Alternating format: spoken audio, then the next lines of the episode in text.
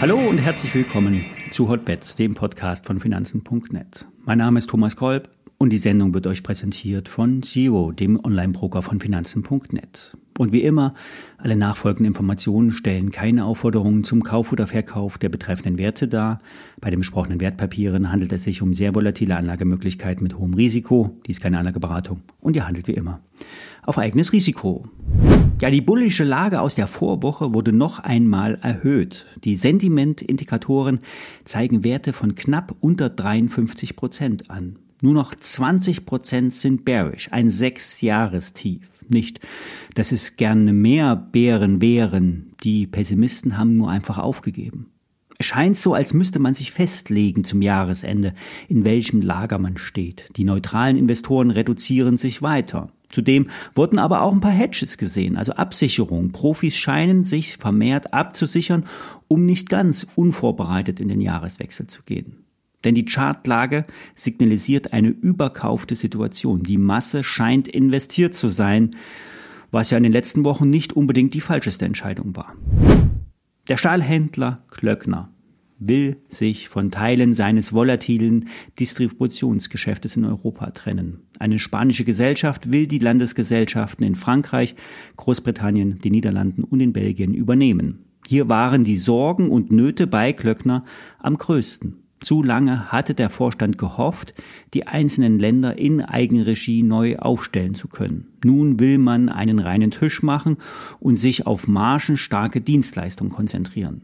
Glöckner bleibt grundsätzlich im Stahlbusiness, nur eben im höherwertigen Geschäften.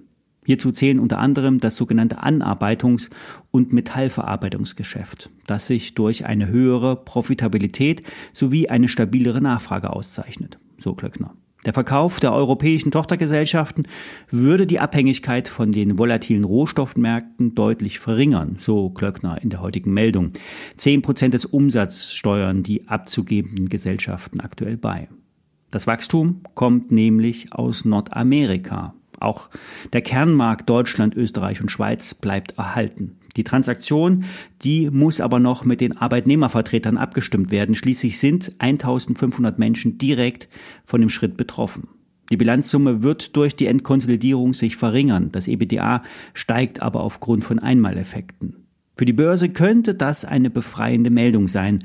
Der Vorstand wurde vom Aktienkurs mehr als ermahnt, endlich Schritte einzuleiten. Glöckner ist zwar absurd niedrig bewertet, doch die Aktie hat sich vom Frühjahr bis in den Herbst halbiert. Mit der Börsenerholung stieg auch Glöckner zuletzt an. Ich bin hier selbst investiert, daher habe ich auch hier Interessenskonflikte.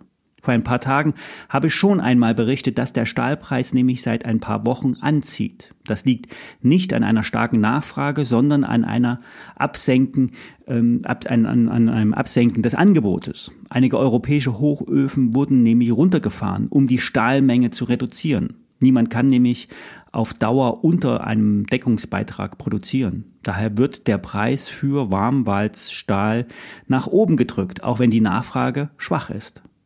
Die Aktie von Klöckner steht bei 6,60 Euro.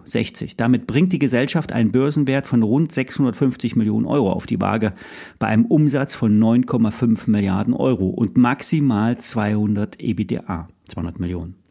Sollte der Deal nun durchgehen, könnte das ein Grund sein, warum die Aktie sich endlich nach oben entwickelt. Ich bleibe optimistisch und weiterhin investiert. Eine Umsatzwarnung, die sich gewaschen hat, kam von Ibutec ein Drittel Umsatz weniger als geplant. Statt 6,5 EBDA vielleicht 2 Millionen Euro. Erst wenige Tage vor dem Jahresende so eine gewaltige Korrektur. Im November hat der Vorstand auf dem Eigenkapitalforum in Frankfurt gesprochen und im Livestream habe ich persönlich gehört, wie der Vorstand dann noch sagte, dass er sehr optimistisch sei, dass ein Auftrag für die Batterierohmaterialien noch in diesem Jahr kommt. Es scheint nun nichts zu kommen, noch nicht einmal von einer Verschiebung ist die Rede.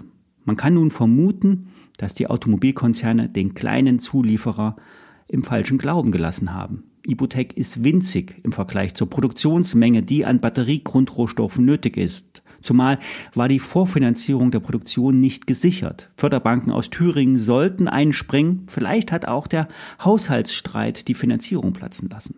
Die Schätzungen für das Jahr 2024 sollten oder sollen nun angeblich Bestand haben. Glauben kann das wirklich niemand. Noch im November wurde das explizit bestätigt, sogar nach der Horrormeldung keine Spur von Einlenken. Eine Million werden im nächsten Jahr in den Batteriebereich investiert, bisher ohne nennenswerte Bestellungen. Dabei fußt ein wesentlicher Teil der Investment-Story von Ibutec auf dem Verkauf von Batteriegrundrohstoffen, die dann eben in der Zellfertigung eingesetzt werden.